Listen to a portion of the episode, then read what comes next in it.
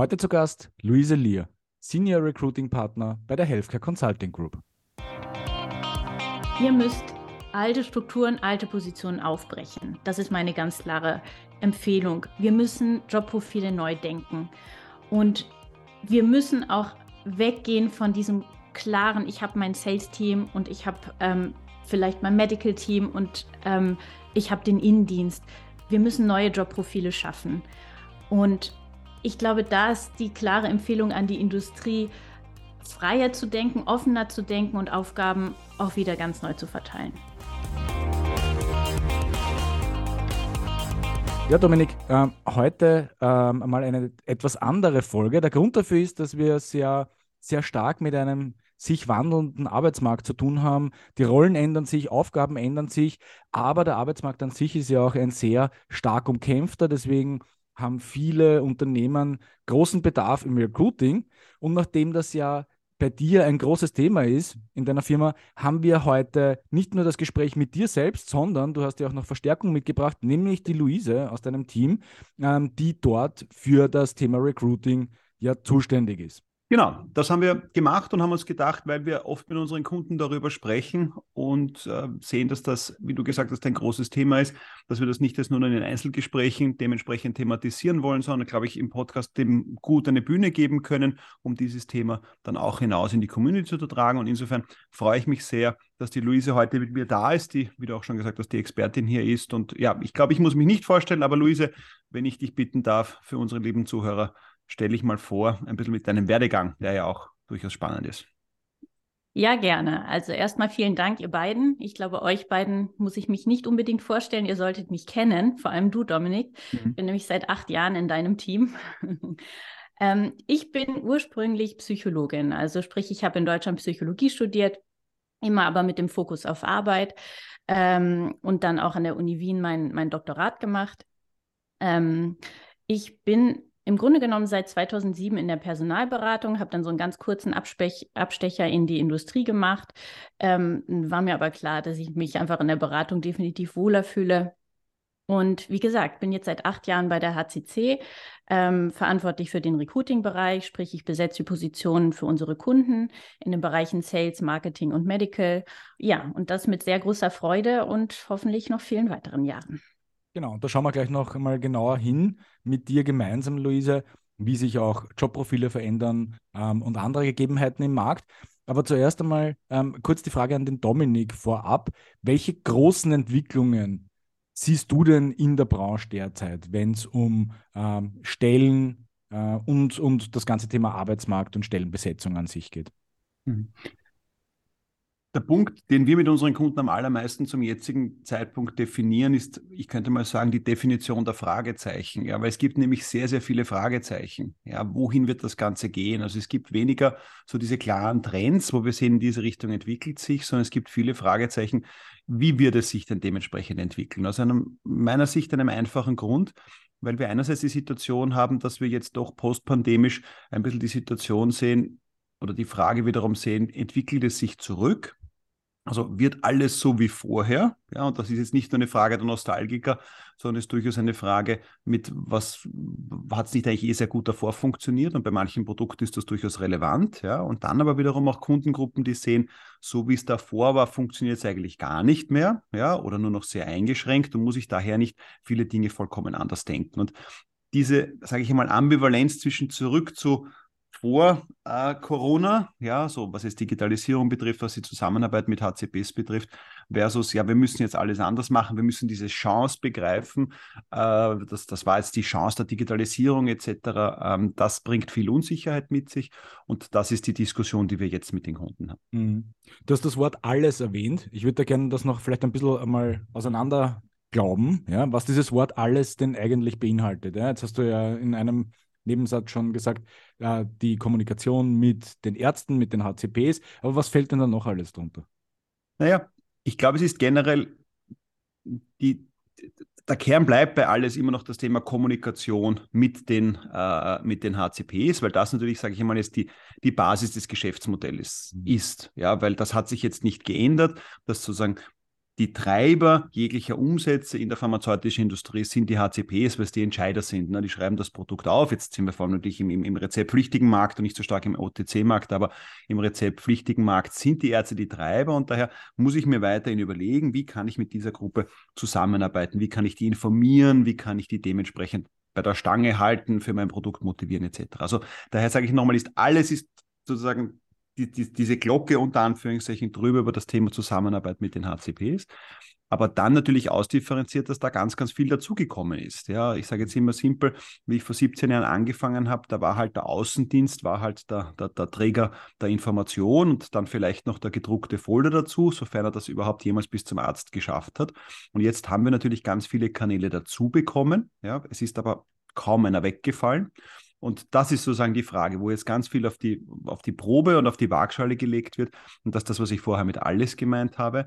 Ja, sozusagen, was gehört jetzt da eigentlich dazu? Und das sind natürlich auch viele Unternehmen jetzt in der Frage, na, wollen wir überhaupt alles bedienen? Können wir alles bedienen? Ja, sind die Webinare gut? Sind die, die mhm. Videocalls gut? Was macht das Telefon äh, in, in dem ganzen äh, Produktmix? Brauchen wir den Außendienst noch? Und wenn wir über den Außendienst sprechen, müssen wir da nicht eigentlich, und das wird ja heute auch ein bisschen unser Kernthema sein, weg von dieser Definition, das ist der Außendienst, hin zu, ich habe mhm. eine Kommunikationsfunktion im Unternehmen. Das sind Personen, die kommunizieren mit den HCPs, also Ärzten, Apothekern. Aber wie die jetzt heißen, ja, und ob die aus der Medical-Abteilung oder aus der Commercial-Abteilung kommen, das ist aus meiner Sicht ein zunehmendes Fragezeichen. Ja, über das werden wir ja mit der Luise auch noch einmal äh, im Detail sprechen. Vor allem diese Trennung zwischen klassischen Sales, wenn man so möchte, und Medical ist sicher auch ein Thema. Was mich natürlich immer sehr interessiert, äh, ist dieses ganze Thema Digitalisierung. Wie finden Kundengespräche eigentlich statt? Über welchen Kanälen finden die statt? Ne? Und da haben wir ja sehr oft schon, Dominik, ähm, diese Beobachtung gemacht, dass eigentlich alle sehr froh waren, wie alles wieder back to normal kam. Ja? Also alle Termine wieder face-to-face, -face, ja? weniger Videocalls. Ähm, vielleicht aus eurer ganz eigenen Erfahrung, weil ihr ja wirklich viele Leute auch im Feld draußen habt für eure Kunden. Ähm, Gibt es da irgendwo trotzdem Veränderungen, die wahrnehmbar sind? Mhm. Oder ist wirklich alles wieder so, wie es vor der Pandemie war? Naja, aus meiner Sicht haben wir die spannende Frage, die spannende Diskussion, was, was, ist, was, ist, da, was ist Treiber? Was ist die Henne-Ei-Problematik unter Anführungszeichen? Ja, habe ich zuerst die Botschaft, die ich transportieren will und finde ich dann dazu den passenden Kanal? Ja, oder umgekehrt habe ich einfach einen bestehenden Kanal und passe die Botschaft halt auf den Kanal an, den ich habe. Ja, mhm. was meine ich in dem Zusammenhang? Wir haben natürlich eines festgestellt, jetzt im Rahmen auch von Corona zum Beispiel, dass viele der Botschaften, die bisher im persönlichen Gespräch übermittelt worden sind, ja, dann teilweise eins zu eins auf digital transferiert worden sind. Ja. Also ich sage es jetzt sehr simpel am Hand eines konkreten Kundenbeispiels der dann zum Beispiel statt dem persönlichen Call Videocalls gemacht hat mit einer äh, PowerPoint, sage ich jetzt einmal Unterstützung in Form von Slides, dass man sich gut vorstellen kann. Und auf diesen Slides ist dann draufgestanden, zum Thema das Produkt ist äh, schnell, wirksam, gut verträglich und kassenerstattet. Ja? Mhm. Und da muss man halt ehrlicherweise sagen, wenn ich einen Videocall als Arzt aufsetze und mir die pharmazeutische Industrie dieses Slide entgegenhält, ja, dann fühle ich mich, wie man in Wien sagen würde, so schön, da fühle ich mich gefrotzelt. Ja? Also weil es einfach nicht der inhaltlichen Tiefe entspricht. Und insofern haben wir natürlich die Situation, dass viele Ärzte jetzt gesagt haben, das brauche ich bei Video nicht, das könntest du mir gern so persönlich durch die Tür tragen, weil das, das da, da, mache ich jetzt kein Videothema. Ja, dazu. aber das macht dann noch weniger Sinn in meinen Augen, oder? Wenn, also auch die Erwartungshaltung der Ärzte, oder sehe ich das jetzt komplett falsch? Weil wenn ich dann sage, ich meine, das ist ja eine, eine profane, mhm. und jetzt alle Zuhörerinnen und Zuhörer, die jemals so einen Folder produziert haben, mögen mir verzeihen, aber ich habe da eine sehr starke Meinung. Ja? Diese austauschbaren Informationen mit mein Produkt ist das sicherste, wirksamste und die Verpackung ist ja, äh, entsprechend den Standards, ja, genau. Ja. Ähm, und, und ich habe eine gewisse Erstattung. Ich meine, das ist ja Standardinformation. Warum brauche ich da einen Außendienstmitarbeiter, der diese Information durch die Tür trägt überhaupt? Ja, da, da, kann ich, da habe ich, da habe ich schon eine 100% klare Antwort. Ja? Und die 100% klare Antwort ist zum Thema Personality. Ja, und das ist der Punkt, den wir natürlich jetzt in dieser ganzen Diskussion schon nicht vergessen dürfen. Ja, wir haben sensationell gute Produkte der pharmazeutischen Industrie, ja, die aber alle, sage ich jetzt mal vereinfacht formuliert, in Kartonschachteln abgepackt sind und aus irgendwelchen Fabriken kommen, die kein Mensch kennt, weil keiner weiß, wo sie stehen. Ja, wie wir aufgrund von Lieferengpässen feststellen, meistens leider nicht mehr in Europa. Ja. Und jetzt geht es aber darum, wie gebe ich diesem Produkt ein Gesicht, wie gebe ich diesem Produkt Emotionen etc. und wie schaffe ich hier einen persönlichen Konnex zum HCP. Und dafür brauche ich einen Außendienst, dafür brauche ich einen Kommunikator, dass der halt einen Folder mit hatte, wo die drei simplen Botschaften drauf gestanden ist, ist nett nett, ja, aber eigentlich ging es um diesen persönlichen Austausch. Den kann ich aber nicht ganz so leicht transferieren in die digitale Welt, weil das Video funktioniert einfach anders, da sind dann oft technische Hürden noch ein Thema etc. Und mhm. insofern möchte ich meinen Gedanken von vorher präzisieren, weil das, was wir sehen, die Commercials, die mit den simplen Botschaften, ja, unterwegs waren, jetzt nämlich rein inhaltlich gesehen, ja, und wo dieses Personality-Thema so eine große Rolle spielt, haben sich in diesem Digitalisierungsprozess extrem schwer getan, weil diese Transformation schwierig ist. Umgekehrt, wenn wir uns anschauen, aber sage ich mal, die medical-fokussierten Funktionen, wo es um Studienbesprechung, Projektbesprechungen etc. gegangen ist, die sagen, es war überhaupt kein Problem. Ich habe mir mit dem Arzt einen Zoom-Call ausgemacht, der war ausgemacht für 15 Uhr und Punkt 15 Uhr hatte der Arzt Zeit, war eingewählt und wir haben 30, 45 Minuten miteinander gesprochen. Mhm. Ja. Also das ist sozusagen das Thema, ja. Und insofern, wenn ich jetzt zu deinem Digitalisierungsthema zurückkomme, es war immer so nach dem Motto, nicht die Frage, sondern Holadero machen wir halt jetzt digital, sondern es ist immer noch die Frage, und das haben wir ja auch schon ganz oft in diesem Podcast diskutiert, was ist die Botschaft, die ich bringen möchte und was ist dazu passend der richtige Kanal? Ja, vielleicht letzte, letzte Frage zu diesem Themenbereich, äh, bevor, in, bevor ich dir die nächste Frage stelle.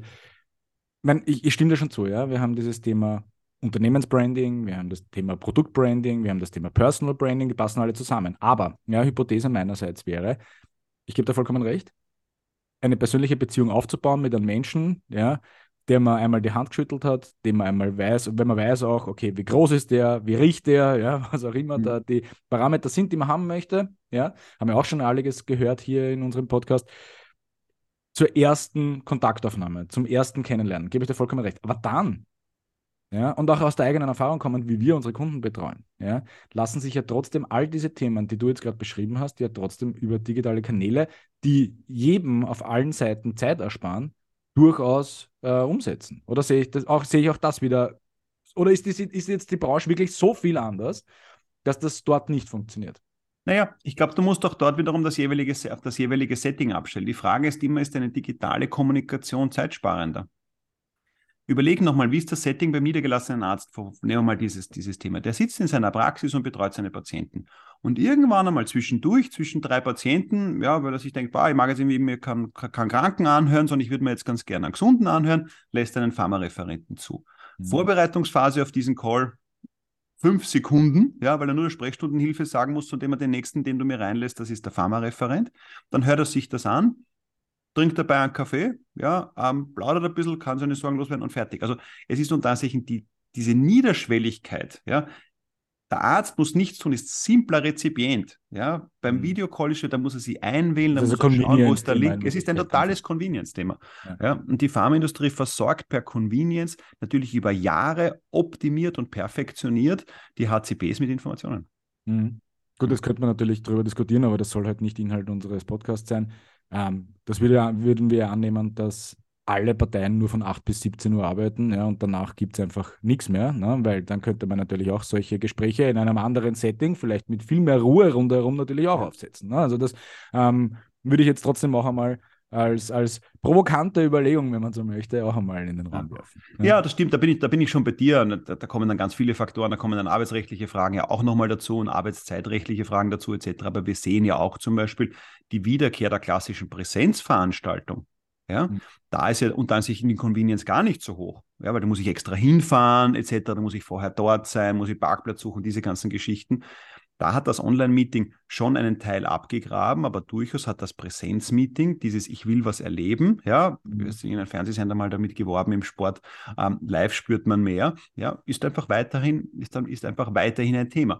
Und das ist eben genau die Challenge zu dem, was ich ganz am Anfang gesagt habe. Die Pharmaindustrie stellt fest, die neuen Kanäle funktionieren, für bestimmte Zielgruppen funktionieren die extrem gut. Mhm. Aber es gibt bestimmte Zielgruppen, wo die alten Kanäle immer noch gut funktionieren. Ja, und das ist so sinngemäß, wie man es der Autoindustrie jetzt immer vorwirft, weil alle sagen, großartig, Tesla macht nur Elektro. Ja, weil Tesla halt nichts anderes kann. Ja, die anderen sagen halt, naja, ich, ich verkaufe ein paar Millionen Autos im Jahr mit einem Verbrennungsmotor, warum soll ich mir diese Hand abschneiden? Ja, also das ist genau der Punkt. Das Geschäftsmodell funktioniert, die Kommunikation funktioniert und daher ähm, ist das auch diese Ambivalenz, ja, die wir ja auch im Gespräch mit unseren Kunden haben, die dann sagen, naja, soll ich jetzt auf das Außendienstding verzichten? Ja, wie soll ich da shiften? Macht das noch Sinn, etc.? Und ähm, das ist genau das, das Dilemma, in dem wir, in dem wir die Kunden aktuell sind. Ja, nichtsdestotrotz, ja, ähm, die Welt verändert sich. Ja, und deswegen auch die Frage, wie ändern sich dadurch vielleicht auch die personellen Anforderungen an die Branche, an die Positionen, die sie im Unternehmen auch besetzt. Auch da wird die Luise uns dann äh, gleich im Anschluss wahrscheinlich viel mehr im Detail noch erzählen, aber auch aus deiner eher holistischeren Sicht. Mhm. Ja, welche personellen Anforderungen gibt es an die Pharmaindustrie? Ja? Und wie konkret schaut das dann aus ja, ähm, auf die Jobprofile, die ihr beispielsweise auch besetzt? Ja. Ähm, ich glaube, es gibt den schönen Spruch, der da zur Anwendung kommt, totgesagte Leben länger. Ähm, in der Thematik, wo wir ja, jetzt überblicke ich die Branche seit 17 Jahren, ähm, äh, durch, die, durch die Verbindung meines Vaters und meiner Mutter, die lange in der pharmazeutischen Industrie gearbeitet haben, äh, überblicke ich es jetzt dann schon fast 30, wo immer gesagt worden wird, na, wir brauchen keinen Außendienst mehr. Ja? Und das ist einfach ein Thema. Das ist Humbug. Ja, es ist Humbug, ja, zu behaupten, dass ich in diesem äh, Geschäft ja niemanden brauche, der mit den Ärzten kommuniziert. Ja, der heißt vielleicht nicht Außendienst in fünf oder zehn Jahren, ja, aber wir sehen, wir brauchen jemanden. Also diese Grundhypothese stelle ich auf, ja, dass wir sehen, so nach dem Motto, ich brauche jemanden, der kommunizieren kann. Das ist Hypothese Nummer eins, ja, oder das ist Beobachtung Nummer eins. Beobachtung Nummer zwei, da kann die Luise dann, äh, dann gleich äh, aus meiner Sicht sehr, sehr viel dazu sagen, ist, dass das Anforderungsprofil sich aber ändert. Ja, was müssen denn die dann können? Ja, wie auch immer ich den oder die jetzt dann nenne. Ja, wo muss der Fokus sein? Wie muss die Ausbildung sein? Wie müssen die Erfahrungswerte sein? Wie müssen die Kompetenzen sein? Das, was ich schon sagen muss, was wir, wovon wir uns verabschieden müssen, ich brauche jemanden, ja, wobei jemanden ja fast Plural sein kann. Ja, also diese Thematik, es ist nicht mehr der eine Wunderwutzi, ja, und das ist immer bisschen die Problematik. Wir glauben immer, dass wir uns die im Labor züchten können. Ja, der Pharmareferent, der gut draußen ist und der gut digital ist und der gut medical ist und der gut Marketing kann, also der alles kann ungefähr, ja, die gibt es halt nicht. Ja? Und ja. das ist dann äh, noch einmal das Thema. Das sind sozusagen die zwei Tendenzen. Also wir sehen ganz klar, egal mit wem wir reden, es ist jedem klar, wir brauchen Kommunikation, kommunikative Personen, die das tun. Ja? Und wir sehen aber auch gleichzeitig so dieses eine Wunderprofil funktioniert nicht. Ja. Dritter Punkt vielleicht, auch, also ja, ja, vielleicht konkret jetzt auf das ganze Technologiethema, Digitalisierungsthema noch einmal zurück. Mhm. Ich glaube, da haben wir beide dieselbe Meinung, aber vielleicht noch einmal wirklich aus deinem Mund zu hören was passiert denn dort in diesem Bereich? Ja? Wird es da eigene Profile geben, die da entstehen? Ja? Oder wird das ein Teil der herkömmlichen Arbeitsweise von Sales, Medical, Marketing, wer auch immer da in den Unternehmen sitzt? Ja, jetzt könnte ich dir sagen, was ich mir wünsche und was passiert. Und das sind zwei unterschiedliche Dinge. Jetzt bin ich ja. Ähm, aus meiner Sicht probieren wir weiterhin, ja, allen Leuten, die eigentlich nicht wegen digital den Job machen, den sie machen, digital beizubringen. Ja. Also mhm. ich sage es immer ganz simpel, so nach dem Motto, ein Außendienstmitarbeiter ist gerne ein Außendienstmitarbeiter, weil er draußen unterwegs sein will, weil er gerne im Auto sitzt, weil er gerne beim Kunden draußen ist, weil er dieses dieses Live-Event mag. Ja, und ich verstehe nicht, ja, warum wir konstant seit vielen, vielen Jahren versuchen, jemanden, der gern draußen unterwegs ist, zu erklären, ja, dass total super ist, wenn er mit allen Leuten über die Kamera redet.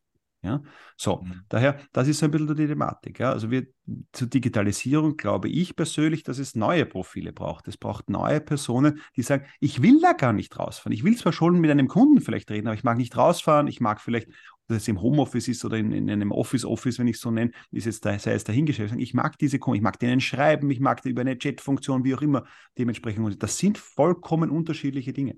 Ja, ja und aber das, da, da, da entsteht ja jetzt eine gewisse Diskrepanz, ne? Weil auf der einen Seite, oder beziehungsweise es gibt andere Voraussetzungen, die dann, die dann äh, eintreten müssen. Ja?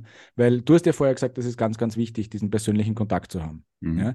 Andererseits hast du aber auch vorher gesagt, dass es in bestimmten Situationen durchaus hilfreich sein kann, wenn jemand über die digitalen Kanäle geht. Das heißt, wir erwarten jetzt nicht, dass diese eine Person, die der, der Owner dieser Beziehung zu einem Arzt ist und die Schnittstelle zwischen Unternehmen und Arzt, dann in Wirklichkeit der ist, der über alle Kanäle mit diesem Arzt kommunizieren muss. Das wäre die, wär die Annahme oder die Voraussetzung dafür. Ist das richtig? Nein, wäre eben nicht die Voraussetzung. Ja, also was ja, aber wenn, die, wenn, die, wenn der normale Außendienstmitarbeiter jetzt nicht die digitalen Kanäle beherrscht oder sie auch gar nicht wahrnehmen möchte, dann ja. habe ich ein Problem als Unternehmen, oder nicht? Nein, glaube ich eben nicht. Das glaube ich eben nicht. Ja? Also ich sage einmal simpel, wie soll ich es nennen? Der, der Außendienstmitarbeiter, wobei es immer schwierig ist, was ist es, was ist, weil unter Außendienst hat man immer schon das konkrete Bild davon. Es gibt eine Funktion, nennen wir sie Mr. X, ja, und dieser Mr. X hat die Aufgabe, die Bedürfnisse des Arztes zu erheben aber nicht immer unmittelbar zu bedienen. Ja? Was bedeutet das? Ja? Der sagt, okay, gut, ja, der Arzt ist jetzt, sage ich einmal, digital affin, kriegt die Infos gerne per E-Mail oder kriegt sie gerne mit vor Ort hinfahren. Ja? So, das muss in Systemen erfasst sein und muss der, der Mr. X muss dann dafür Sorge tragen, dass der Arzt in der entsprechenden Funktion das kriegt. Der muss aber jetzt nicht selber per Video dem Arzt die Studie erklären oder muss den Arzt zum Webinar begleiten, sondern gibt es jemanden im Unternehmen, der genau Folgendes macht, der die Personen, die gerne digital bedient werden möchten, die gerne zu Webinaren geht, die dann dementsprechend betreut. Das ist vielleicht nur 30 Prozent der Zielgruppe. Ja. Aber Bedeutet aber auch, dass natürlich die Prozesse, Zugangsweisen und Arbeitsweisen in Unternehmen sich ändern müssen. Ne? Na, Weil na, andere Player ins Feld rein müssen, die es heute vielleicht so noch gar nicht gibt. Ne? Ja. Weil man ja eigentlich dem Wunderwutzi alles versucht umzuhängen, was irgendwie da ist, richtig? Genau, Na, da bin ich 100% bei dir. Ja, und ich gebe dir noch ein ganz simples Beispiel aufgrund eines Kundengespräches, das ich vor drei Tagen geführt habe, Top 10 Pharmaunternehmen. Ja, und die haben zum jetzigen Zeitpunkt getrennte CRM-Systeme für den Außendienst und für den Medical. Ja. Na, ich meine, bitte, wie schwachsinnig, und das ist ja kein Einzelfall, ja, wie wir auch alle wissen, ja, bitte, wie schwachsinnig ist denn das? Ja, das heißt, die haben dann zu dem Herrn Dr. Huber zwei CRM-Systeme und der Medical weiß nicht, was der Commercial besprochen hat und der Commercial weiß nicht, was der Medical besprochen hat. Aus Compliance-Gründen wahrscheinlich, oder? Ja, ja, eh, aber Entschuldigung. Ja lesen wir mal den Gesetzestext, dann wüssten wir alles, dass das irgendwie lieb ist, aber ja doch mit der Realität, zumindest der juristischen Realität nichts zu tun hat. Ja? Mhm. Also das ist der Punkt. Das heißt, hier muss ich, bin ich 100% bei dir, ja, muss insofern umgedacht werden, ja, dass ich jemanden habe, der sich um diese Beziehung kümmert. Und das ist aber ganz entscheidend. Ja? Weil ich kann dir einen Vergleich geben. Aktuell versuche ich mit meiner Bank bestimmte Dinge abzustimmen. Ja? Und meine Bank erklärt mir total toll, ja, also das ist die, die tolle Bank aus Wien unter dem Giebel, ja, ja, da steht ein ganzes Team für Sie zur Verfügung. Ja?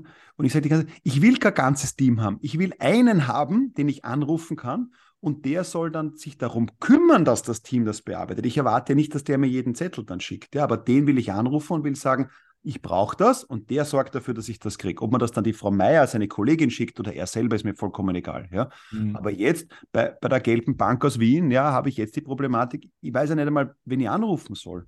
Ja, soll ich hinschicken an wen, wen auch immer es interessierte, dreifeisen.at, ja, also das ist ja, das ist ja schwachsinnig. Und das ist aber die Problematik, weil das ist die, genau die Thematik, die natürlich wir teilweise auch in der pharmazeutischen Industrie haben. Da geht ein bisschen der Medical hin und da geht ein bisschen der Commercial hin und die linke Hand weiß nicht, was die rechte tut, ja.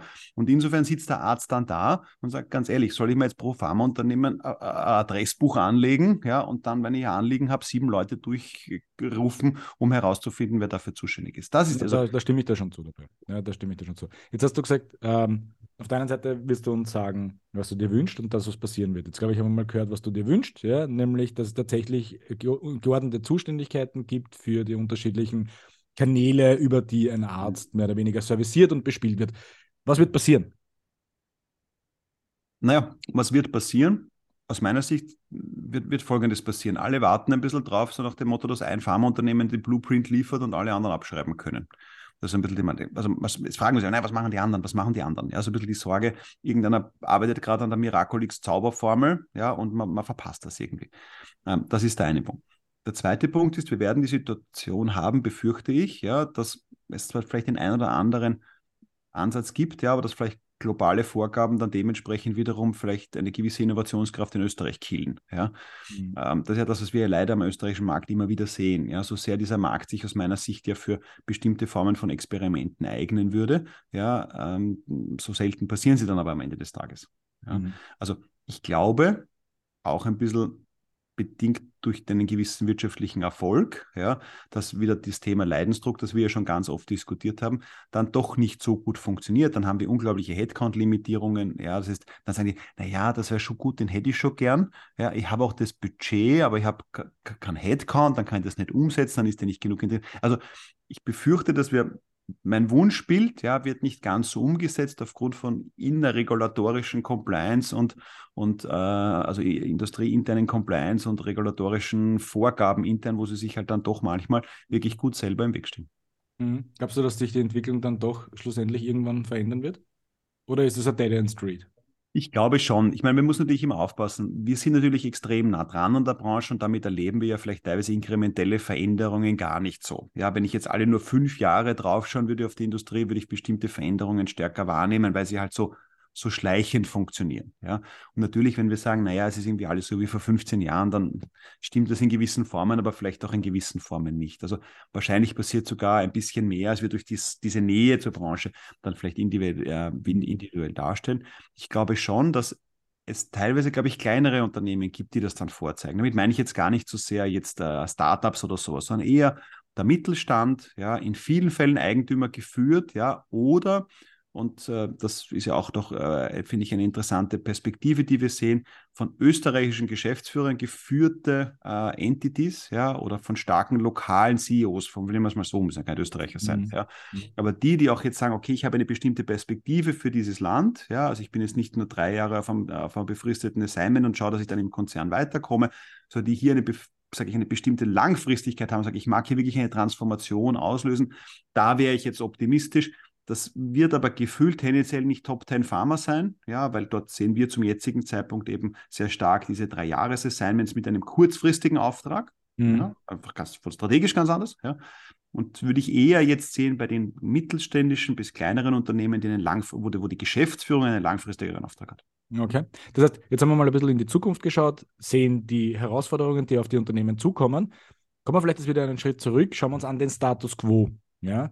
Ähm, inwiefern, Luise, jetzt äh, deine Expertise jetzt da ganz stark gefragt, inwiefern ist das heute schon angekommen, dass diese Veränderungen eigentlich schon da sind und jetzt schon langsam mal an der Zeit wäre, dass man beginnt, dort entsprechend zu handeln? Welche, welche, welche Dinge hast du da wahrgenommen bis jetzt? Mhm. Ja, also wir diskutieren diese Themen ja auch intern sehr, sehr stark. Und ähm, also ich kann bei sehr, sehr vielen Dingen wirklich dem Dominik auch zustimmen. Was ich so am Markt beobachte, ist auf der einen Seite diese Tendenz, dass schon der Bedarf an veränderten äh, Themen oder an veränderten Aufgaben ganz, ganz stark wird. Ähm, aber tendenziell ist schon sehr stark in die Richtung geht, dass man eher die bestehenden Jobprofile momentan total überfordert. Sprich, ich habe das Gefühl, dass schon diese Kompetenzen sehr stark gefordert werden und einfach klar ist, ähm, der Außendienst kann nicht mehr der reine Besuch sein. Der muss vorbereitet sein, der muss auf verschiedenen Kanälen passieren, der muss einfach auch so ein bisschen strategisch gemappt werden und vorbereitet werden. Aber dass momentan ganz stark die Tendenz da ist, dass dem bestehenden Team, sei es jetzt Sales oder Medical, quasi aufs Auge zu drücken. Das ist meine ganz starke Beobachtung. Und ähm, da sehe ich sicher auch eine große Gefahr drin. Also ich glaube, das kann nicht funktionieren. Und ich glaube auch, wir gehen davon etwas weg, was eigentlich ganz wichtig wäre, nämlich den bestehenden Team im Feld, ob das jetzt Sales oder Medical ist, einfach in dem, was sie wirklich können müssen. Und das ist einfach die ganz fokussierte und pointierte Kommunikation an den Arzt, dass wir davon einfach viel zu stark weggehen. Und ich glaube, da gibt es einfach noch so viel Handlungsbedarf auch. Also da sind wir ja immer noch gar nicht an so mhm. einem Goldstandard angelangt, dass wir sagen, ähm, das können die alle schon. Die wissen ganz genau, wie ich Messages auf den Punkt bringen kann und wie ich wirklich ganz klar und, und überzeugend auch kommunizieren kann. Und ich glaube, dass da eigentlich noch wahnsinnig viel Handlungsbedarf wäre, ähm, was aber jetzt wirklich das bestehende Team ähm, anbelangt.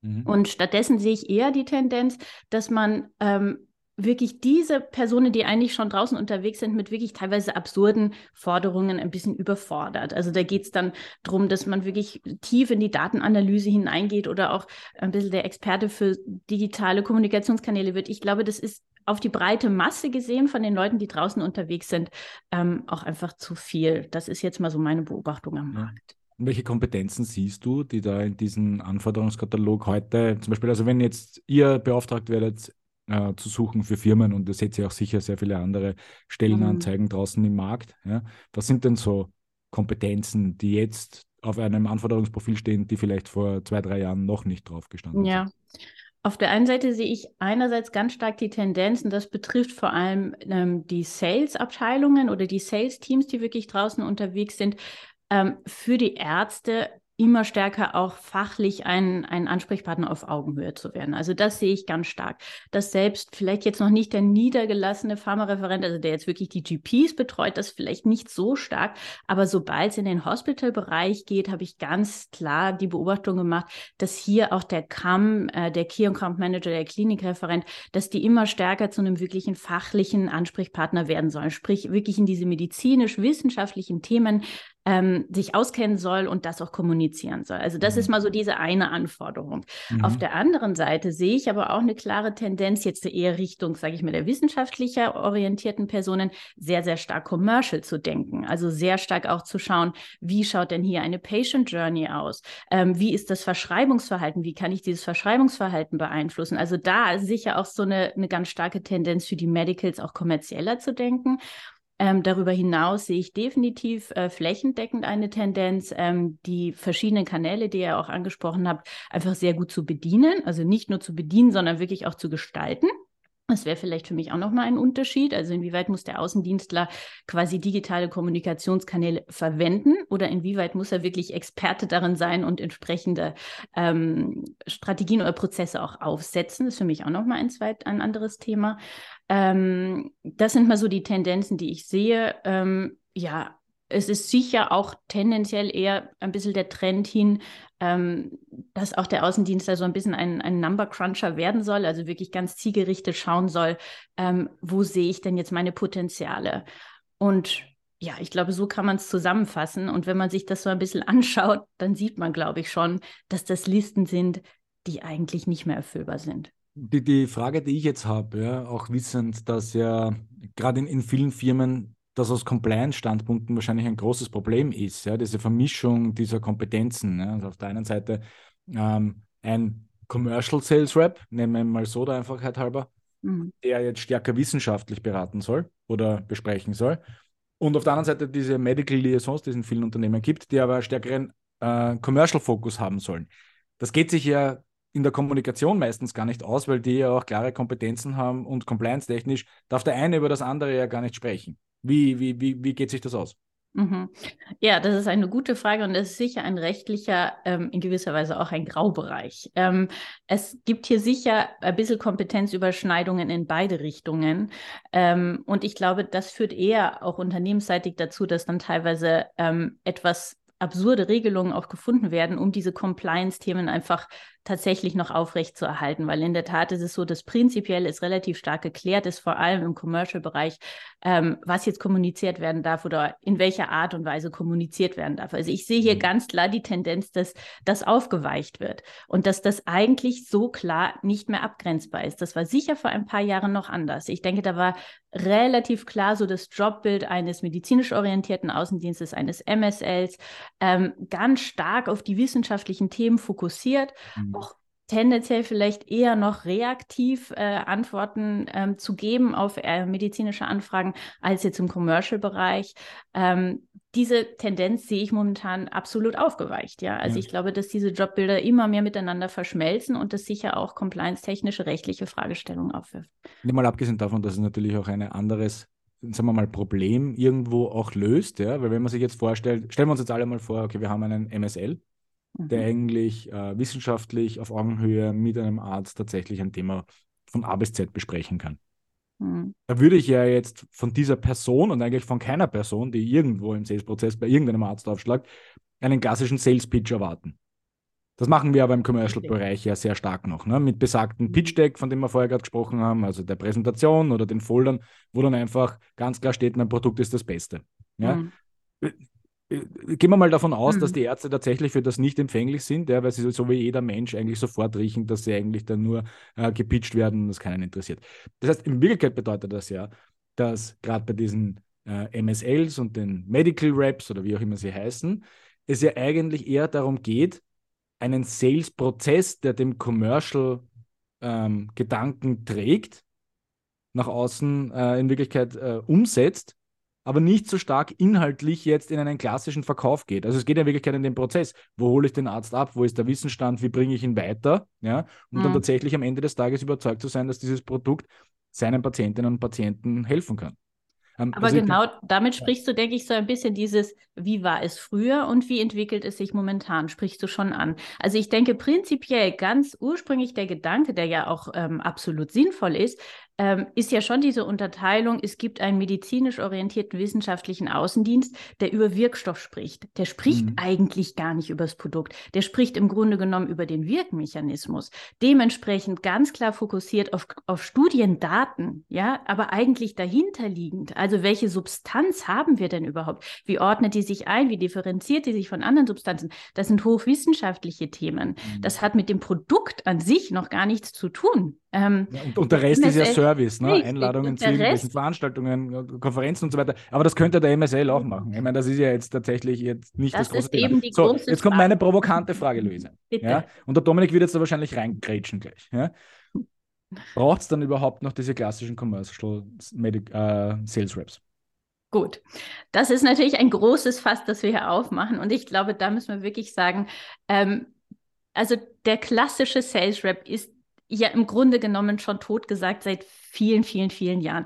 Ich glaube, was wir definitiv brauchen, und ich glaube, da sind der Dominik uns und ich uns auch sehr einig, wir brauchen Leute, die zu den Ärzten gehen. Also wir brauchen definitiv draußen jemanden, der die Ärzte besucht. Wie das gestaltet ist, ist in der Tat ein ganz großes Thema, das für mich auch noch überhaupt nicht ganz geklärt ist, weil eben auf der einen Seite wir schon stark sehen, wir können jetzt dem derzeit bestehenden Außendienst nicht noch alles aufhalten. Also wir können dem von dem einfach nicht verlangen, dass er jetzt dazu auch noch wahnsinnig wissenschaftlich tätig ist. Das ist die eine Sache. Auf der anderen Seite sehen wir aber auch, es braucht schon auch ein bisschen diese Präsenz bei den Ärzten. Also einfach die sage ich mal, Masse ähm, an einem wirklich großen Außendienstteam, die einfach flächendeckend die Ärzte besuchen, bis hin in den niedergelassenen Bereich. Das wäre für mich schon ein klassisches ähm, Sales-Thema, das ich auch weiterhin sehe. Also einfach diese ganz klare Präsenz bei den Ärzten zu zeigen, auch immer wieder dieses Name-Dropping zu haben. Mein Medikament ist noch da, mein Unternehmen ist noch da. Das ist schon etwas, worauf, glaube ich, die Pharmaindustrie nicht verzichten kann. Mhm. Gut, da, da könnte man wahrscheinlich noch einmal eine Stunde drüber diskutieren, ja, weil ich als, als digitaler Marketer würde dann sagen, okay, das kann man über andere Kanäle wahrscheinlich auch machen, aber dieses Fass wollen wir jetzt tatsächlich nicht aufmachen. Ähm, Dominik, glaube ich, wollte zu dem Thema noch kurz was sagen. Du, du, du hast mich eingeladen, äh, nochmal kurz reinzuspringen. Ich glaube, es gibt einen entscheidenden Punkt, hundertprozentig d'accord mit der Luise, wir brauchen einen Kommunikator. Was wir aber noch viel mehr brauchen, und das ist die Funktion, die aus meiner Sicht auch der Außendienst zum jetzigen Zeitpunkt hat, aber in Zukunft noch stärker übernehmen sollte, ist ein Zuhörer. Ja, das, das ist der Punkt. Ja, wir sind die ganze Zeit auf Senden, Senden, Senden. Ja, und offen gestanden, viele der digitalen Maßnahmen sind auch reine Sendemaßnahmen. Dann schicke ich dem halt noch 17 Newsletter und noch 15 Webinareinladungen. Ja, aber du hast unter Anführungszeichen keinen keinen Information Informationsrückführungskanal, ja, weil es nimmt sich nicht der Arzt die Zeit, jetzt dann auf einen Newsletter dann ein langes Feedback zurückzuschreiben oder zu erklären, warum er am Webinar nicht teilnimmt. Dafür muss ich physisch vor Ort sein, dafür muss ich nah am Kunden dran sein, etc. Und diese Funktion, dieses, was sind deine Themen, was beschäftigt dich, etc., das kriege ich nur mit einer Person. Und ich sage es bewusst nicht, dass das AD aus Wort unter Anführungszeichen, ja, sondern sage ganz bewusst, ich brauche jemanden, der beim Arzt vor Ort ist, um die Bedürfnisse des Arztes zu erheben. Ja, das ist der entscheidende Punkt, glaube ich. Und insofern werden wir immer jemanden brauchen, der da draußen ist. Kannst du mit allen anderen Maßnahmen digital hin oder her nicht ersetzen.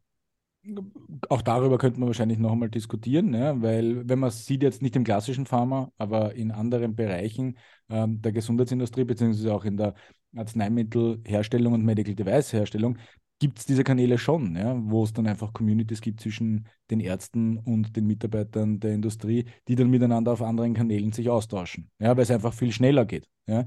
Ähm, also ich, ich denke schon, dass die Möglichkeiten gäbe, es gibt sie wahrscheinlich nur heute noch nicht, ja, oder sie sind noch nicht etabliert in der pharmazeutischen Industrie. Ja, aber, aber noch einmal, du hast ja dort die Kombination, dass die Kanäle funktionieren, aber auch in vielen Fällen deswegen, weil sich die Leute halt kennen. Ne?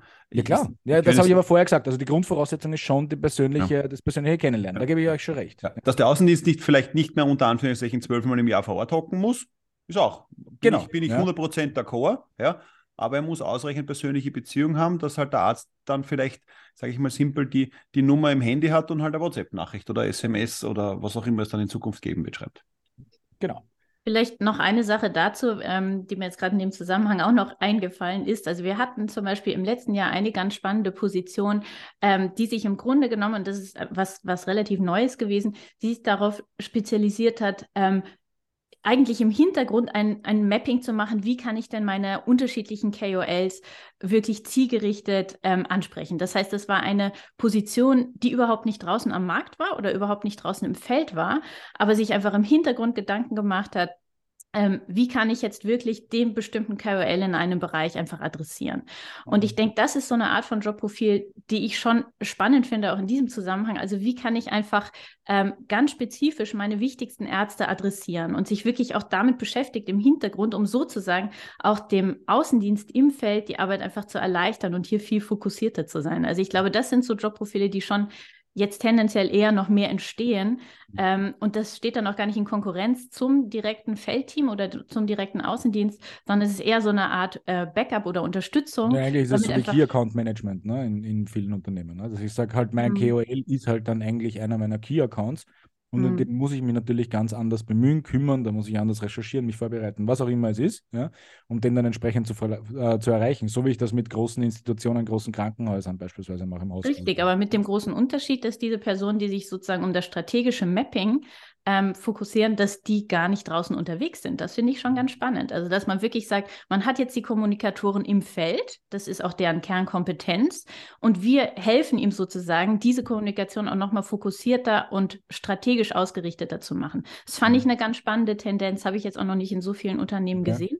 Aber genauso dieses, also wir brauchen schon die Leute vor Ort und ich glaube schon auch, wir brauchen eine große Anzahl an Leuten vor Ort, aber wir können denen natürlich helfen, dass sie da einfach auch fokussierter sind und damit ja. es eben nicht so ein, ein, ja. ein Massenthema wird. Mhm. Jetzt vorher von, äh, haben wir ja vorher sehr viel gesprochen über diese Kompetenzen, die es braucht, ja, die mhm. wie, sich, wie sich der Beruf gerade im Außendienst jetzt wandelt, wie sich vielleicht ähm, Ansprüche an die Arbeitsweise von diesen Personen äh, ändern muss. Jetzt finde ich vielleicht Leute da draußen im Feld, Machen wir aber kurz den Blick nach innen. Ja. Ist die Industrie als Ganzes, beziehungsweise viele Unternehmen in dieser Industrie überhaupt dafür gerüstet, das entsprechend umzusetzen in ihren Prozessen, in ihren Strukturen, in ihren Maßnahmen? Ja. Und, und, und wo ist da der Gap? Mhm. Ja. Ähm, ja, äh, auch sehr, sehr unterschiedlich, würde ich sagen, über unsere Kunden hinweg ähm, zu sagen. Also ich glaube, es gibt tendenziell schon einige ähm, eher auch kleinere Unternehmen, die das ganz gut machen und sicher eine große Masse an Unternehmen, die hier einfach noch ein bisschen auf verstrickt sind in, in alten Mustern, ja. Ähm, es ist halt so ein bisschen die Frage, in welche Richtung äh, wir jetzt auch einfach auch denken wollen, ja. ja. Mhm. Vielleicht auch da jetzt der Punkt, das wird wahrscheinlich auch noch eine Weile dauern. Die Firmen werden dann aufeinander schauen, wie der Dominik das vorher sehr klar ähm, auch dargestellt hat. Ja, man wird mal schauen, was machen die anderen und wird dann entsprechend wahrscheinlich seine mhm. Strukturen anpassen. Jetzt auch in der Pharmaindustrie oder in der Gesundheitsindustrie als Ganzes ähm, ist man natürlich vor dem Fachkräftemangel allgemein nicht gefeit. Ja, das heißt, es gibt relativ wenig, äh, sagen wir mal, so talentierte, gute Arbeitskräfte, die dann vielleicht auch noch leistbar sind oder in meine Strukturen hineinpassen, wie ich brauche. Mhm. Braucht es dann nicht eigentlich auch neue Einsteiger? Ja, also mhm. Leute oder Quereinsteiger vielleicht auch? Mhm. Ja. Und wie attraktiv ist die Pharmaindustrie heute für diese mhm. Gruppen? Mhm. Gut. Ähm, also dieses Thema Neueinsteiger hat sich sicher auch in der letzten Zeit nochmal ziemlich deutlich gewandelt. Und ähm, also da würde ich auch sagen, dass wir seit ungefähr anderthalb Jahren einfach einen ganz geänderten Jobmarkt, einen ganz anderen Markt haben, was auch die Potenziale anbelangt. Ähm, es gab bei Corona so eine gewisse, ähm, so ein bisschen Stillstand. Da waren die Unternehmen auch relativ zögerlich, was ähm, Neubesetzungen anbelangt hat. Seit ungefähr anderthalb Jahren sind wir hier in so einem ganz klaren Bewerbermarkt. Also sowohl was den klassischen Aus Außendienst anbelangt, aber auch was naturwissenschaftlich orientierte Positionen anbelangt, ähm, sind hier die Bewerber in einer sehr, sehr guten Position momentan. Ähm, und das hat sicher auch dazu geführt, dass insgesamt die Pharmaindustrie sehr viel offener geworden ist für Neueinsteiger. Auf der einen Seite. Ähm, das kann jetzt der klassische Pharmareferent sein, das kann auch jemand sein, der in der Forschung gearbeitet hat und einfach merkt, er möchte aus diesem akademischen Umfeld raus, er möchte ein bisschen mehr an die Basis oder an die, in die Praxis, in die Anwendung hineingehen. Das sind Personen, die sich vor zwei, drei Jahren noch relativ schwer getan haben, diesen Einstieg zu schaffen. Das ist jetzt deutlich einfacher geworden. Ähm, und vielleicht auch direkt zu deiner Frage, wie attraktiv ist das? Die Pharmaindustrie hat sicher zwei ganz große Vorteile. Auf der einen Seite hat sie einfach hochspannende Produkte. Gerade für Personen, die aus der Forschung kommen, ist das natürlich extrem spannend, was hier passiert in vielen Bereichen. Und auf der anderen Seite hat sie auch wieder hier im Vergleich zu anderen Branchen ähm, mehr als faire und schöne Rahmenbedingungen. Mhm. Wahrscheinlich Stichwort Bezahlung und Entlohnung. Ja. Die Frage ist jetzt, wir haben immer wieder auch das Thema, auch in anderen Branchen, ja, äh, Generation Ys und Sets und wie sie alle heißen, ja, mhm. ähm, denen kommt es nicht nur auf die Bezahlung selber an. Was muss ein mhm. Unternehmen heute bieten können? Ja. Und das ist neben, neben, neben schönen, spannenden Produkten ja, und einer mhm. guten Entlohnung, die ja definitiv in der Pharmaindustrie besser ist als in vielen anderen mhm. Bereichen, kann man mhm. auch so sagen. Mhm. Was braucht es noch, damit man attraktiv ist für die Leute da draußen? Ganz genau. Also das sind definitiv diese zwei Themen, die für viele Personen zum Beispiel aus der akademischen Forschung einfach interessant sind. Und wir merken, dass genau das Thema, was du angesprochen hast, also genau äh, Geld, Sozialleistungen, zusätzliche Benefits, momentan überhaupt nicht mehr ähm, wirklich ausschlaggebend sind. Also sie sind vielleicht ausschlaggebend für den ähm, den Switch zur Pharmaindustrie, dass man sagt, man interessiert sich für den Bereich, man möchte einfach rüberwechseln. Aber im Endeffekt, für welches Unternehmen sich ein Bewerber oder eine Bewerberin letztendlich entscheidet, hat gar nicht mal so viel mit diesen harten Fakten zu tun. Und was wir hier sehen, ist, dass ganz, ganz stark es auf der einen Seite darauf ankommt, habe ich auch eine Unternehmenskultur, mit der ich mich identifizieren kann. Das hat auch schon mit dem Thema Leadership zu tun. Ähm, also wo geht überhaupt meine Berichtslinie hin? Geht die nach international irgendwo? Geht die nach Deutschland oder ist die lokal im Land? Das haben wir, haben wir äh, ganz, ganz stark gemerkt. Wie sind die Entscheidungsprozesse? Also darf Österreich überhaupt entscheiden oder wird im Grunde genommen alles von international vorgegeben? Das ist ein ganz wichtiger Punkt. Und schon auch diese Themen, ähm, und damit meine ich jetzt gar nicht so sehr nur die Produkte, aber dieses Thema stehen wir für was mit unseren Produkten? Geht es in eine bestimmte Richtung? Haben wir auch bestimmte Werte innerhalb unserer Kultur, die einfach gelebt werden. Was sagen andere dazu? Das sind so Themen, mit denen ich Bewerber viel mehr überzeuge als mit dem tatsächlichen Geld. Ich mhm. denke, es ist immer ein, ein Switch von einer anderen Industrie, das eben Richtung Neueinsteiger ähm, ist schon ausschlaggebend, dass einfach die Pharmaindustrie wahnsinnig attraktive Rahmenbedingungen bietet. Mhm. Im Endeffekt aber, wer sich jetzt für welches Unternehmen entscheidet, hängt in meiner Wahrnehmung bei weitem nicht mehr nur am Geld, Sozialleistungen, mhm. Benefits ab. Bei weitem nicht. Jetzt hast du da ähm, mehr oder weniger dieses ganze Thema Purpose ein bisschen umschrieben, ja, mhm. den die Leute ja suchen in ihrer täglichen Arbeit. Ja. Du hast das mhm. äh, im Zusammenhang mit den Produkten teilweise auch genannt. Ja. Jetzt nehmen wir mal an, die Spanne ist da sehr groß zwischen Unternehmen, die halt ihre Unternehmenswerte, vielleicht auch noch aus Amerika kommend, an der Wand hängen haben und keiner versteht in Wirklichkeit, was das bedeutet, ja, mhm. ähm, oder was das jetzt für einen persönlich bedeutet, ja. Aber was ist denn so ein Purpose? Äh, bei, Entschuldigung, ganz kurz noch, aber bei mittleren, kleineren Unternehmen mag das durchaus so sein, ja, dass die halt, weil es da äh, vielleicht äh, Inhaber geleitetes Unternehmen ist, ja, wo man diesen Purpose jeden Tag spürt, wenn man diesen Menschen jeden Tag sieht, da verstehe ich das schon, dass das funktionieren wird. Aber was wäre denn jetzt tatsächlich so ein Purpose, der über, wir machen die besten Medikamente für unsere Patienten, damit die Leute lange gesund bleiben, ja, was mhm. eine No-Nah-Purpose für mich ist, mhm. ja, ein Pharmaunternehmen. Was gibt es denn da für gute Beispiele, mhm. ähm, die tatsächlich jetzt auch die Bewerber da draußen ansprechen, die Talente mhm. draußen? Ja. Ähm, ich hatte vorhin schon dieses Thema Entscheidungen angesprochen und ich glaube, dass das ein ganz wesentlicher Punkt ist und auch etwas, womit ich Bewerber sehr gut ähm, anwerben kann. Nämlich, wer trifft im Unternehmen tatsächlich die Entscheidungen? Ich glaube, dass das gerade im Hinblick, das ist jetzt gar nicht so sehr ein kulturelles Thema, sondern eigentlich ein recht, recht praktisches Thema. Aber es ist für viele wirklich wichtig, dass sie einfach wissen, wer ist mein Ansprechpartner, wer ist meine Führungskraft und wer trifft letztendlich die Entscheidungen. Mhm. Das ist für mich ein Thema und das hat jetzt gar nicht mal unbedingt etwas mit Eigentümer geführt oder nicht zu tun. Natürlich im eigentümergeführten Unternehmen ist das natürlich noch einmal einfacher, aber es hat auch mit einem starken lokalen Leadership zu tun. Mhm. Und die Tendenz sehe ich definitiv, wenn man im Land, in Österreich, ein gut etabliertes und stark und entscheidungsstarkes Leadership hat, dann ist das ein Punkt, der für viele Personen wirklich attraktiv wirkt. Ähm, weil damit einfach klar wird, ich habe nicht meine Berichtslinie Dotted Line in, in zehn verschiedene Länder oder in drei verschiedene Länder, sondern ich weiß einfach, wer mein Ansprechpartner ist und wo ich vielleicht Dinge auch mal durchkämpfen kann. Also mhm. wo ich wirklich Innovationen, die ja alle Unternehmen natürlich wollen, das ist ganz klar, aber wo ich die tatsächlich auch umsetzen kann. Und ich denke, da sind wir auch bei dem Punkt, was du vorhin gesagt hast. Dann geht es eben weg von den schönen Postern, die in jedem Büro hängen, hin zur wirklichen gelebten Unternehmenskultur. Mhm. Dann kann ich ja eigentlich nur meine Werte wirklich auch in der alltäglichen Arbeit ähm, leben. Und auch weil du gefragt hast, was für ein Purpose kann das sein? Das kann alles Mögliche sein. Und ich glaube, das muss jedes Unternehmen für sich selber entscheiden. Und ich glaube, das kann man jetzt auch gar nicht über einen Kamm scheren. Die Produktportfolios sind unterschiedlich, die Marktstrategien sind unterschiedlich, die Größen. Also ich glaube, da müssen wir gar nicht drüber reden. Ähm, es geht eher darum, wie kann das lokale Management auch wirklich dafür sorgen, dass diese Werte auch tatsächlich umgesetzt, gelebt werden. Mhm. Und das ist für mich ein ganz starkes Thema, das mit Entscheidungsbefugnis und Kompetenz ähm, zu tun hat. Mhm.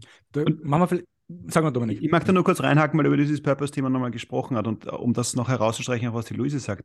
Der entscheidende Punkt ist, glaube ich, der Purpose ist ja in vielen Pharmaunternehmen, könnte man sagen, relativ ähnlich und wie du sagst, ist ein bisschen branchenbedingt systemimmanent und ich mag, dass natürlich überall steht, wir stellen den Patienten in den Fokus.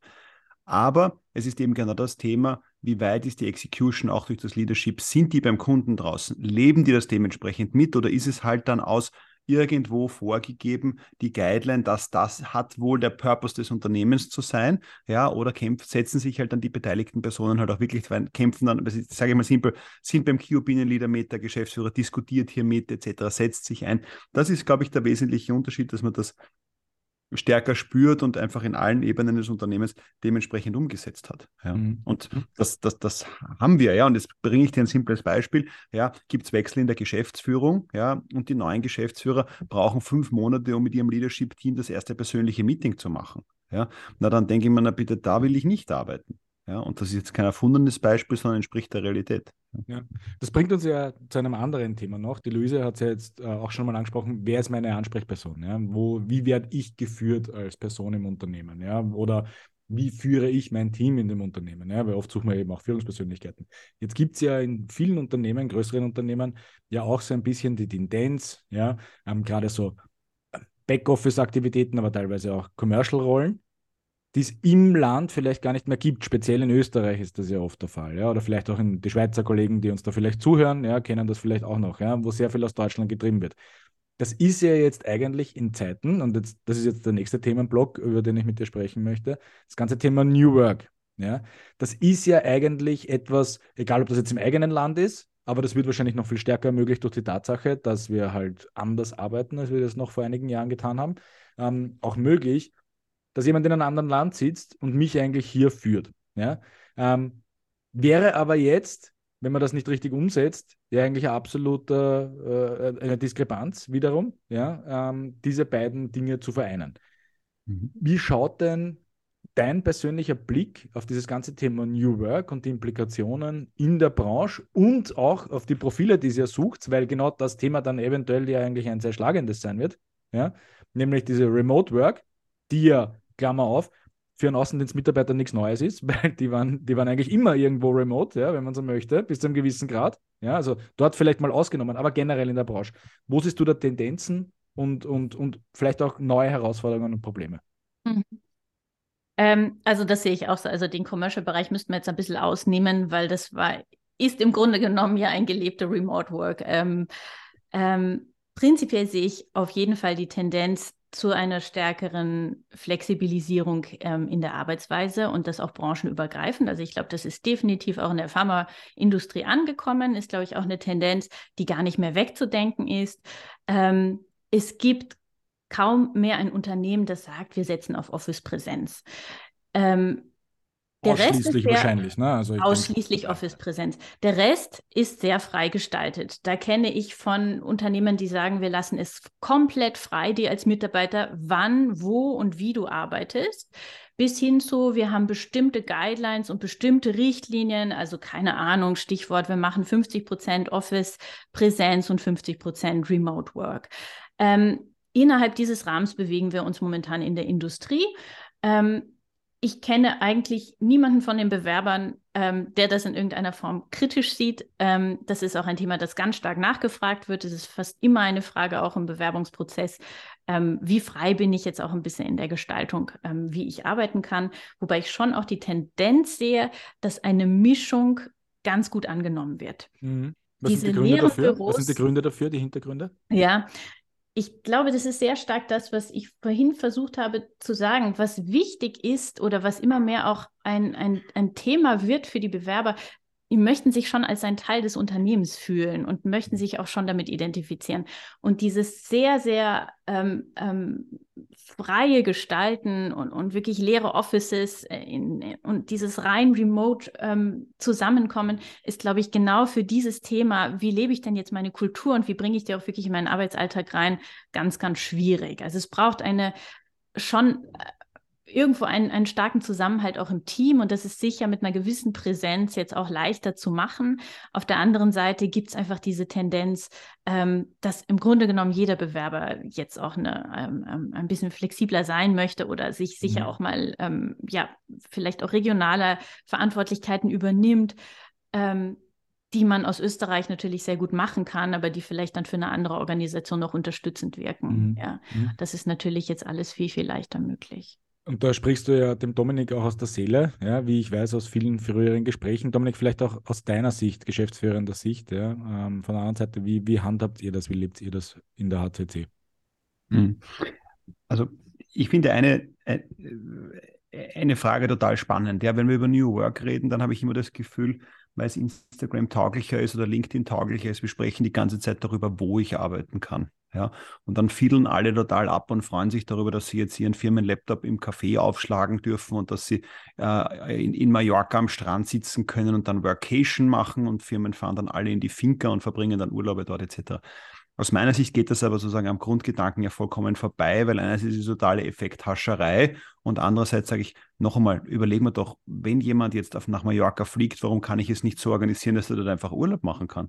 Ja, warum müssen die Leute dauernd in dieser Doppelbelastungsrolle sein? Ja, und ich meine, da, da bist du ja dann wiederum der Profi als, als, als passionierter Sportler. Ja, ich kann einen Muskel nicht dauerbelasten. Ja, und, und diese, diese, ist er jetzt angespannt oder ist er nicht angespannt? Ja, und das, dieses Thema so, Wann wird gearbeitet? Wann haben die Leute Freizeit? Ja, mhm. Das ist ein bisschen der Punkt. Und daher glaube ich, sollten wir nicht darüber diskutieren, wo wir arbeiten, ist vollkommen wurscht, ja, und offen gestanden, das ist bei uns im Unternehmen schon seit langem kein Thema. Ich glaube, dass das Office einen total relevanten Standpunkt hat, ja, daher 50 Prozent der Zeit sind verpflichtende Office-Zeiten, aber wo die Leute dann die andere Zeit arbeiten, ist ehrlich gesagt egal, ja, es ist eher die Frage, womit wir uns beschäftigen, ist, wie wir arbeiten, ja, wir haben das auch in Vorbereitung auf heute, haben wir das mal angeschaut und gesagt, eigentlich ist eines interessant, ja, mein Team hat jede Woche maximal 45 Minuten interne Meetings.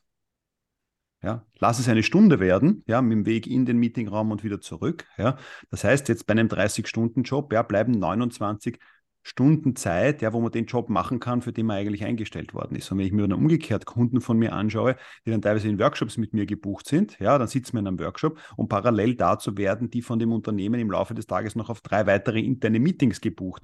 Ja, und dann denke ich mir ganz ehrlich, Leute, wir müssen nicht darüber diskutieren, wo wir arbeiten, sondern ihr müsst einfach aufhören, wie wir arbeiten. Und in jedem Unternehmen hängen die Meeting Guidelines. Kein Mensch hält sich dran. Also das ist dieses New Work-Thema. Und das haben wir für uns intern ganz klar definiert. Schluss mit den Meetings. Es gibt ein internes Meeting am Montag, so ein bisschen Guidance für die Woche. Was wollen wir machen? Was haben wir vor? Was ist letzte Woche noch passiert? Und fertig.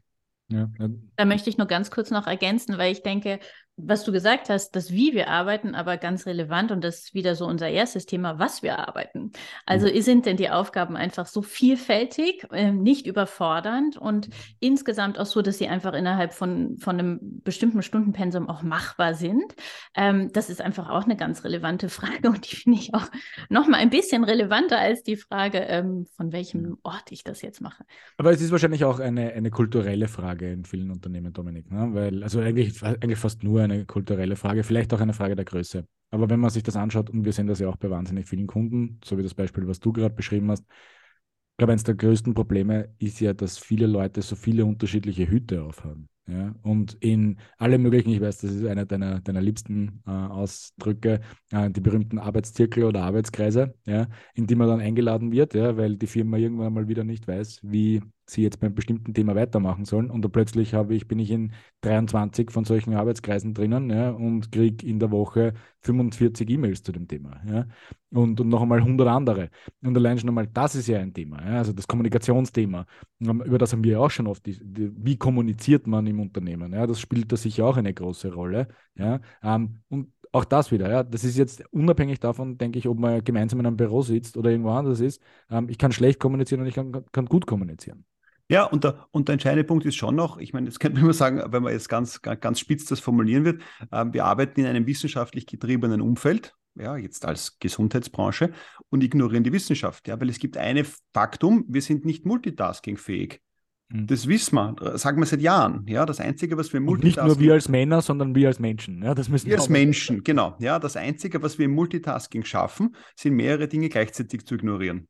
Ja, so. sehr schön gesagt. Damit, habe ich die Situation, ich kann das nicht alles gleichzeitig machen, ja. Mhm. Und ich glaube auch so nach dem Motto, dass man glaubt, dass alle immer bei jedem Prozess dabei sein müssen und alles mitentscheiden müssen. Ich glaube auch offen gestanden, viele Mitarbeiter sind total froh, dass sie bestimmte Entscheidungen nicht treffen müssen. Wir sagen ganz ehrlich, wofür habe ich Führungskräfte? Mhm. Ja, die sollen, die sollen bestimmte Dinge entscheiden und umgekehrt sollen die mich aber bei meinem operativen Tagesgeschäft in Ruhe lassen. Ja? Was aber wiederum eine andere Diskrepanz, äh, Diskrepanz mit sich bringt, ja, dass ich es rausbringe, ähm, was die Lise vorher gesagt hat. Ja? Wie viele Dinge kann ich selber entscheiden? Wie viel äh, selbstbestimmt kann ich arbeiten? Ja? Ähm, ich glaube, das muss auch ganz klar definiert werden, welche Dinge möchte ich tatsächlich, dass die entschieden werden. Ja? Ich weiß, ihr seid da sehr im Konsens miteinander, ja, weil der die Erwartungshaltung ist, Dominik, das sind Sachen, die will mich, ich mich nicht drum kümmern. Entscheid die bitte, ja, ähm, und ich mache dann einfach das, was ich machen muss. Das Auf der anderen Seite gibt es aber sicher viele Dinge, die du ganz frei entscheiden möchtest und auch kannst, wahrscheinlich, Luise, oder? Ganz definitiv, ja. Ähm, für mich persönlich, das ist jetzt aber auch eine sehr persönliche Sache, ähm, ich brauche einen ganz klaren Handlungsspielraum, der auch ganz klar definiert ist. Ähm, ansonsten bin ich selber in meiner Arbeit nicht glücklich. Ähm, den gibt der Dominik mir. Ich weiß aber auch ganz genau, es gibt Dinge, die kann und will ich nicht entscheiden.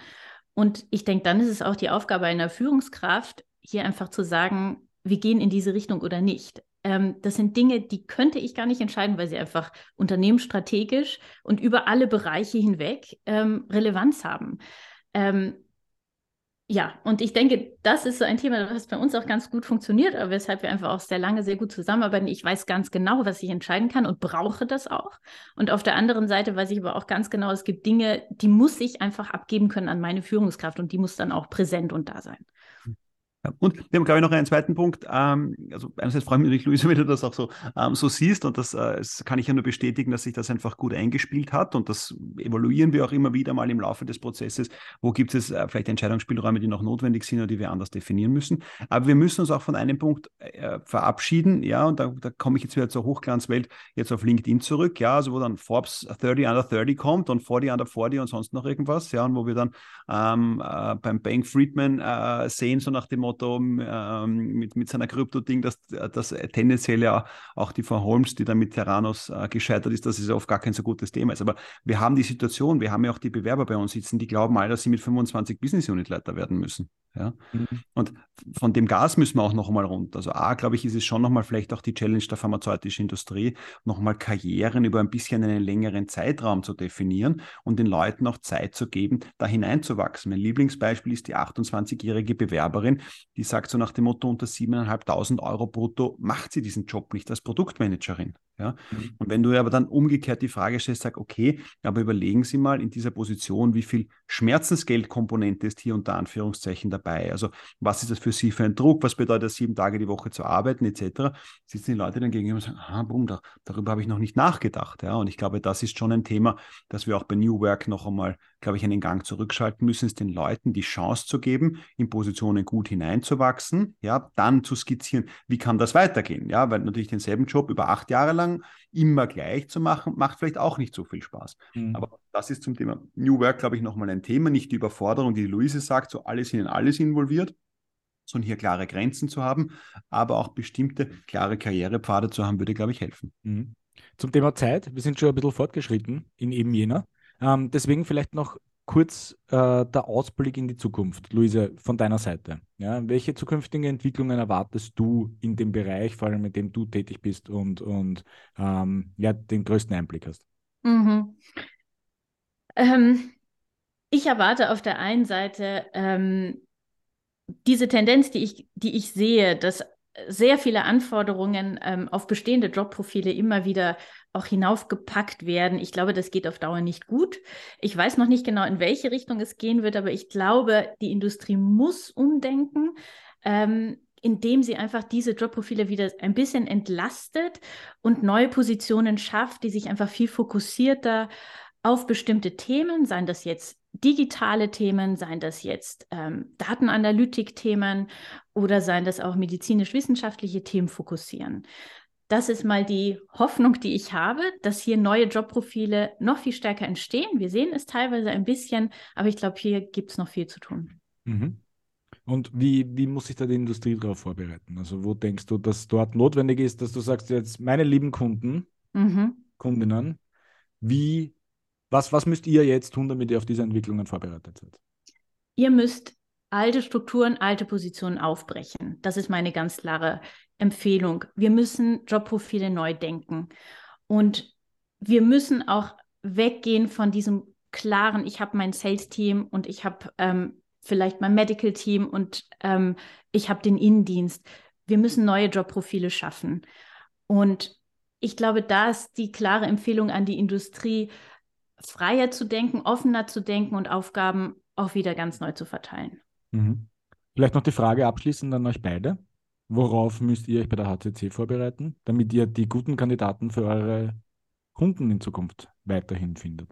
Ich glaube, das Gleiche, was ich der Industrie empfehle, muss ich auch uns empfehlen. Wir müssen freier denken, wir müssen mehr um die Ecke denken, wir müssen mehr ähm, ein bisschen, ich finde immer, mein Job hat auch ein bisschen was Detektivisches ich muss bei manchen Positionen wirklich sehr genau schauen, wo finde ich diese Personen, was ich jetzt nicht in, in meinem klassischen Recruiting-Tools vielleicht zur Verfügung habe.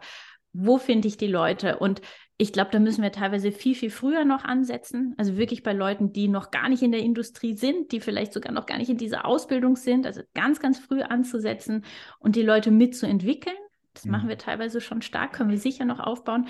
Und auch in unserem Denken einfach nochmal freier zu denken, nochmal ähm, auch hier bei uns ähm, Suchstrategien anzupassen, um einfach die Leute auch viel früher abzufangen. Mhm.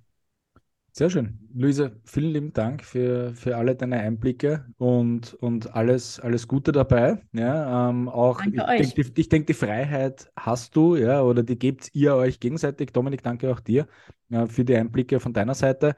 Ähm, ja, alles Liebe, macht es gut. Bis bald. Danke, René. Bis bald. Ciao, ciao. ciao. Ja, Dominik, ähm, heute mal eine etwas andere Folge, wo du ja auch irgendwo ein bisschen Gast warst. Trotzdem Hauptgast die Luise aus deinem Team, die uns ja wirklich viele interessante Einblicke in ihre Tätigkeit bzw. auch in eure Tätigkeit eures Unternehmens gegeben hat. Und was es notwendig ist, dass man in Zukunft äh, immer noch die Talente findet, die man eigentlich braucht, für die auch in Zukunft anstehenden und notwendigen Veränderungen in der Industrie. Ja, aus meiner Sicht war es auch spannend. Vielen Dank, René, für deine Fragen, wo du uns ein bisschen auf den Zahlen gefüllt hast. Liebe Zuhörer, wenn es noch Fragen von eurer Seite gibt, bitte meldet euch gerne bei uns, ja, und wir freuen uns hier auf den weiteren Austausch. Ich glaube, es ist ein Thema, das noch lange nicht zu Ende diskutiert ist. Aus meiner Sicht der wesentlichste Punkt aber in dem Zusammenhang ist eine gewisse Ehrlichkeit, ja, und dass ich jetzt nicht unter Anführungszeichen äh, irgendwelche Standardfloskeln dann loswerde, da die Bewerber und, und diese ganzen Geschichten, da muss ich so aufpassen, sondern dass wir hier einen ehrlichen Umgang haben. Ich hoffe, dass dieser heutige Podcast ein bisschen einen Beitrag dazu leisten konnte. In diesem Sinne sage ich von meiner Seite danke René für die Fragen, danke liebe Zuhörer fürs Dranbleiben bis zur letzten Minute. Wem es gefallen hat, ihr kennt es, fünf Sternchen in eurer beliebtesten Podcast-Plattform oder gerne auch eine Nachricht an uns.